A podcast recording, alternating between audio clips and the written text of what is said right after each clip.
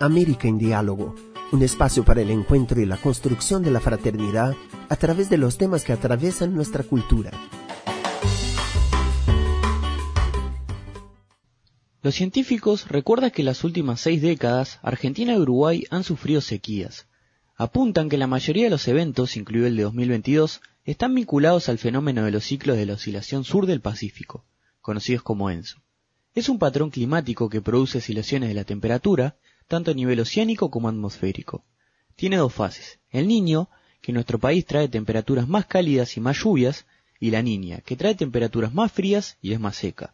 Los investigadores plantean que América del Sur está pasando por su tercer año consecutivo de la niña, un factor importante a tener en cuenta. Tanto Uruguay como Argentina experimentaron intensas olas de calor a finales del año pasado. El cambio climático hizo que las temperaturas extremas en diciembre de 2022 fueran 60 veces más probables. En este contexto, los investigadores analizaron el papel que podría haber tenido el aumento de la temperatura en la sequía. Las temperaturas más altas en la región, que se han atribuido al cambio climático, redujeron la disponibilidad de agua en los modelos a fines de 2022, lo que indica que el cambio climático probablemente también redujo la disponibilidad de agua durante este periodo de tiempo. Si bien la reducción de las precipitaciones se encuentra dentro de la variabilidad natural, las consecuencias de la sequía son cada vez más severas debido al fuerte aumento del calor extremo.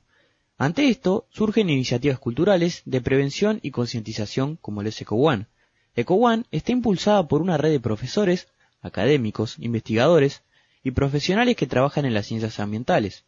Se esfuerzan por enriquecer sus conocimientos científicos con una profunda lectura humanística de los problemas ecológicos contemporáneos. Junto con otras organizaciones asociadas que persiguen el objetivo del destino universal de los bienes y una interdependencia más estrecha entre los países, EcoOne intenta introducir y promover estos principios en cuestiones ambientales a nivel social, político y económico, este sitio es un escaparate de proyectos que promueven ideas y estudios en el campo ecológico. En el día de hoy entrevistamos a Florencia de Carlini, doctora en bioquímica uruguaya e integrante líder de COWAN, para que nos comente las bases y planteos del proyecto, así como también las causas del problema climático que atraviesa Uruguay y parte de América del Sur. Como primera pregunta de esta entrevista, quería comenzarte preguntando, Florencia, ¿qué es EcoOne y qué se propone?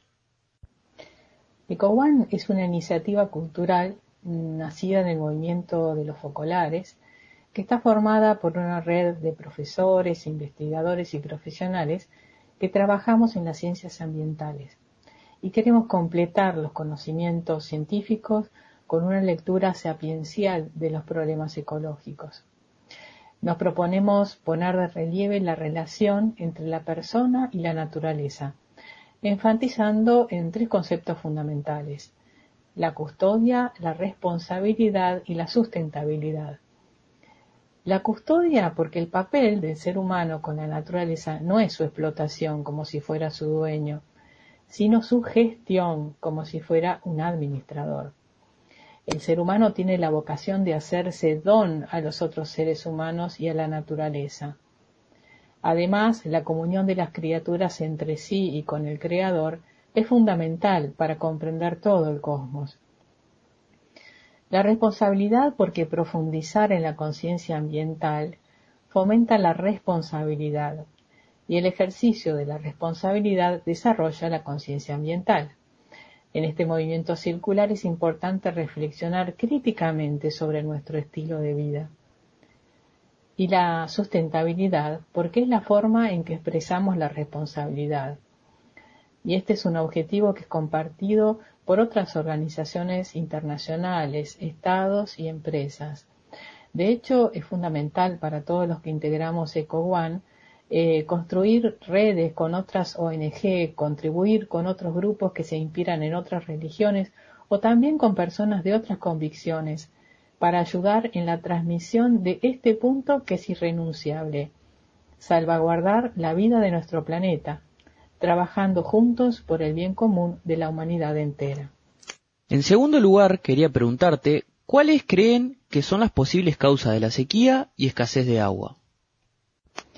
Podemos hablar de que existen fundamentalmente tres tipos de sequía. La sequía meteorológica, que se debe a la ausencia o escasez de precipitaciones durante un periodo determinado, la sequía agrícola, que puede ser debida a la ausencia de lluvias o a una actividad agrícola mal planificada y la sequía hidrológica que se produce cuando las reservas de agua de la zona están por debajo de la media. Y esto se puede deber a falta de lluvias o a la inadecuada actividad humana. El momento que estamos viviendo parece como que tuviéramos de los tres tipos de, sequías, ¿verdad? Este, y eh, podemos decir que las principales causas eh, muchas veces son este, causas que son ajenas a la actividad humana y otras que no, otras que dependen fundamentalmente de cosas que nosotros podemos llegar a hacer. Entonces, por ejemplo, la sobreexplotación de tierras agrícolas con un riego excesivo o también la deforestación que fomentan la erosión, afectan negativamente la capacidad del suelo para almacenar y retener el agua, eh, son factores, digamos, que pueden llegar a eh, provocar sequías importantes, ¿verdad?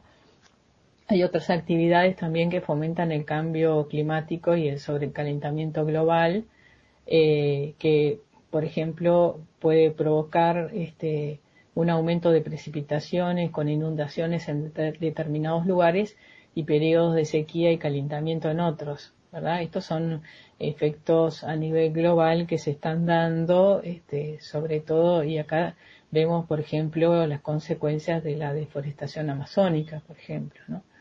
Este, y también hay otras cosas como, por ejemplo, la utilización en la agricultura de productos tóxicos como el amoníaco, por ejemplo, que aumenta el riesgo de la desertización. Este, entonces, eh, o también, digamos, hay causas naturales, que son periodos irregulares de precipitaciones. Entonces, podemos decir que las causas pueden ser naturales o también causadas por las actividades humanas. La siguiente pregunta es, ¿cuáles son las consecuencias que trae consigo la sequía? El agua es de vital importancia para el planeta y para el ser humano. Las consecuencias de la sequía son negativas y en ciertos casos eh, devastadoras. En este momento en Uruguay podemos decir que nos vemos afectados por la pérdida de producciones agrícolas eh, y de tierras para el ganado, con una consiguiente pérdida de, de, ingresos y de alimentos, ¿no?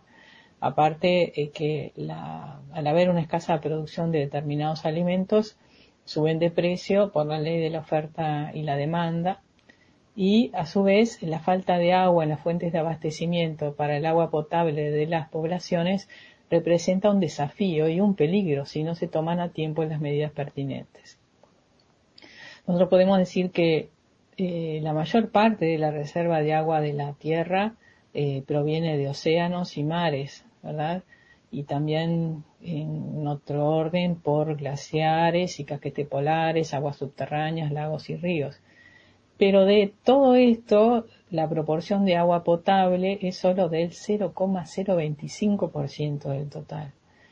Por lo tanto, el agua potable es un bien escaso y en la actualidad alrededor de 2.200 millones de personas no tienen acceso a agua potable. Eh, las características del agua potable son las que hacen que ésta sea la única apta para el consumo humano, ya que no supone ningún riesgo para la salud al estar libre de microorganismos y de sustancias tóxicas. Eh, eh, nosotros los químicos acá entro en mi en, en, mi competencia decimos que bueno que tiene que estar limpia, que tiene que estar incolora, o sea que no tiene que ser transparente, que no tiene que tener olor a nada, que tiene que no tener sabor, que tiene que eh, carecer de elementos de suspensión, que no tiene que tener contaminantes, este, y tampoco microorganismos este, patógenos que puedan eh, poner en peligro la salud, ¿no?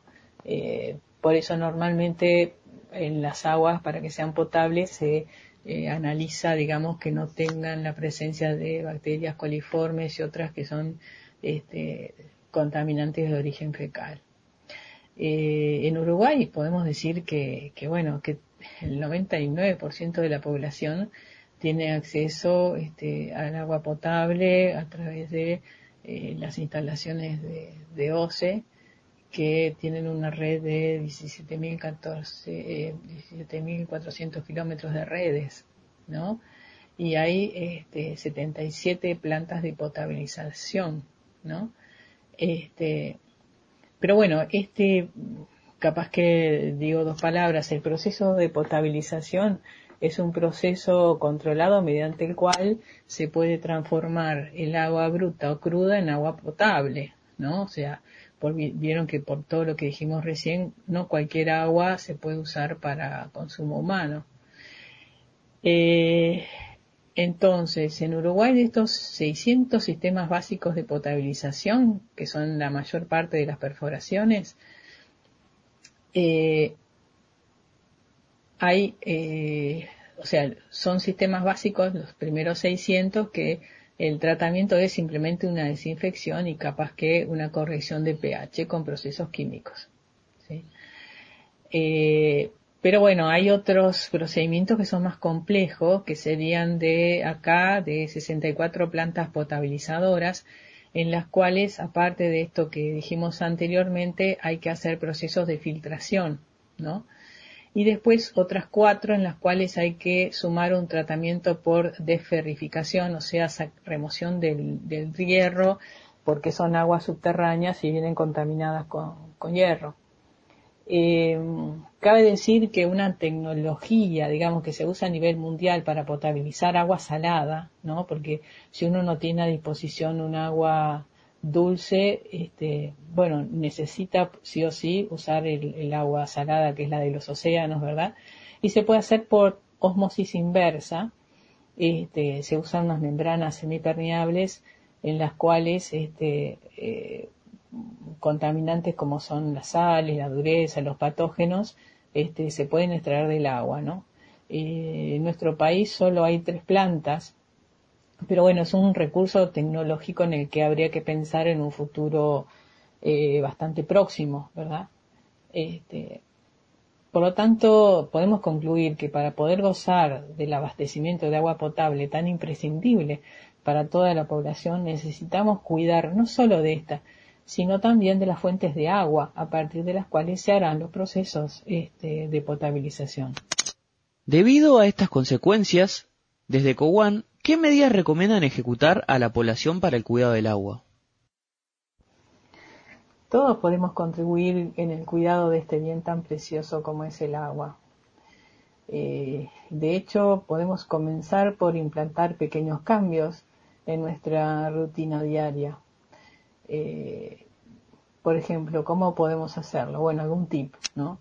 Antes que nada, eh, tomando conciencia de que disponer de agua limpia y más aún potable es un privilegio que no muchos en el mundo pueden tener y por lo tanto tenemos que utilizar solo la cantidad de agua necesaria y no derrocharla innecesariamente.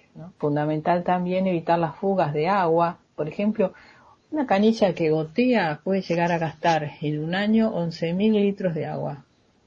Y la fuga en una cisterna de un inodoro puede suponer más de 100 litros de agua al día.